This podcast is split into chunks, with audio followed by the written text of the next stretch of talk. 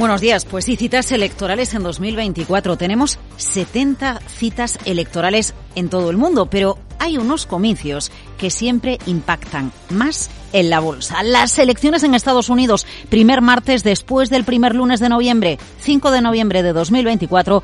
Pues sí, ahí tenemos la cita este año. ¿Y por qué son tan importantes las elecciones americanas para la bolsa? Bueno, lo obvio, la ideología del ganador y su impacto en las decisiones que afectan a las dinámicas y los resultados de las empresas. Pero más allá de eso, es que el americano medio invierte mucho en bolsa. Fíjate, Luis Vicente, en 2023 el 60%, el 60, ¿eh? de los adultos norteamericanos había invertido en bolsa mucho ahorro en el mercado y a los políticos les gusta que los ciudadanos lleguen a los comicios presidenciales con la sensación de que tienen dinero, más riqueza.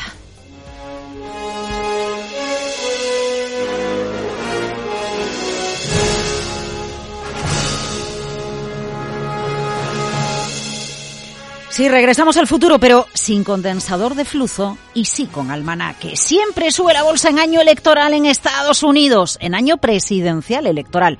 Bueno, casi siempre. Retrocedemos 100 años, Luis Vicente. Desde 1928 Wall Street siempre ha subido en año electoral. Bueno, venga, sí, hay excepciones. 1932, 1940, 2000 y 2008. Miguel Méndez. Año electoral en Estados Unidos, 2024. Solamente en cuatro ocasiones el SP500 ha cerrado en negativo a lo largo de la historia si tomamos una franja desde 1928. Y han sido 1932, 1940, 2000 y 2008. En esos periodos, año electoral, la bolsa cerró negativo. Todo lo demás son años que han cerrado el ejercicio en positivo. De los últimos 96 años, Wall Street ha subido en año electoral presidencial en 92 años y de media, ¿cuánto ha subido? Ojo, doble dígito.